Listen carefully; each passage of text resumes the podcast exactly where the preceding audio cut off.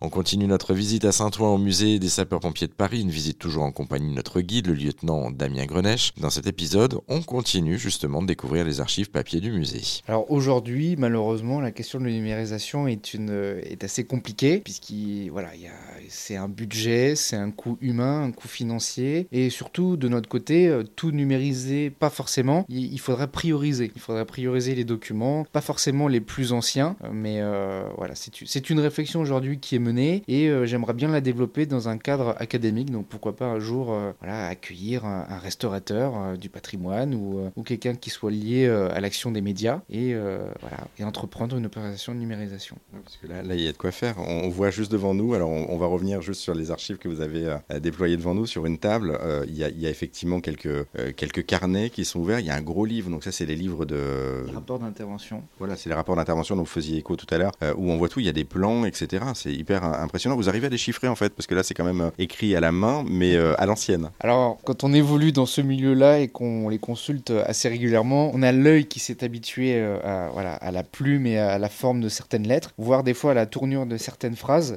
très 19e siècle. Sur ces registres d'intervention, on a voilà, un, une, en fait un récit qui nous plonge dans l'histoire de l'intervention. C'est-à-dire que ça commence souvent par moi officier, je me suis présenté, j'ai constaté, j'ai fait ci j'ai fait ça, euh, le sapeur intel s'est distingué parce qu'il a réalisé ça. Mais ce qui est intéressant aussi pour l'historien ou celui qui aime l'histoire de Paris, c'est que ces registres conservent une trace d'un Paris qui a disparu. Puisque bien souvent, ces interventions se passent dans des impasses, dans des rues, dans des quartiers, dans des bâtiments qui depuis ont été détruits, soit par Haussmann, soit par les reconstructions euh, d'après-guerre. Oui, donc c'est une partie effectivement de l'histoire aussi de Paris, au-delà de l'histoire des pompiers que vous avez euh, au, travers des mains.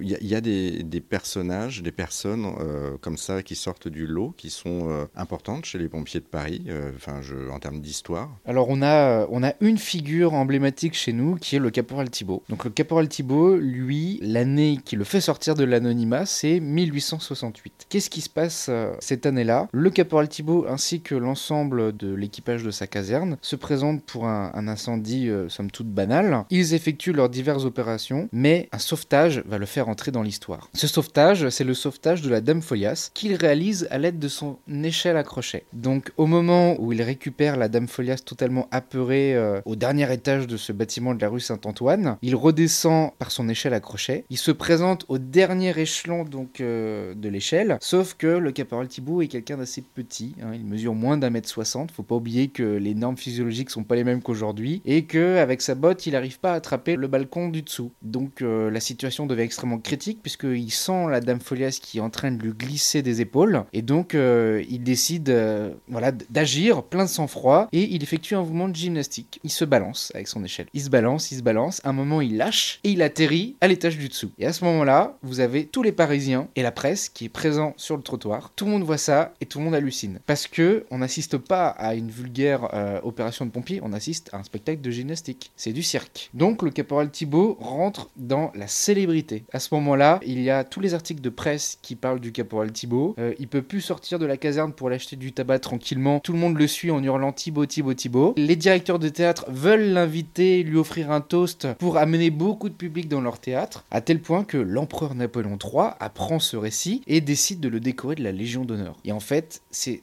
euh, cet ensemble qui fait que Thibaut aujourd'hui est rentré dans notre histoire et ses actions sont encore apprises par les jeunes recrues aujourd'hui. Et pour poursuivre la balade direction le musée des sapeurs-pompiers de Paris, musée situé au 89 rue du Docteur Bauer, c'est à Saint-Ouen. Pour retrouver les épisodes précédents, direction cette fois erzen.fr où l'on vous a mis euh, tous les liens en ligne.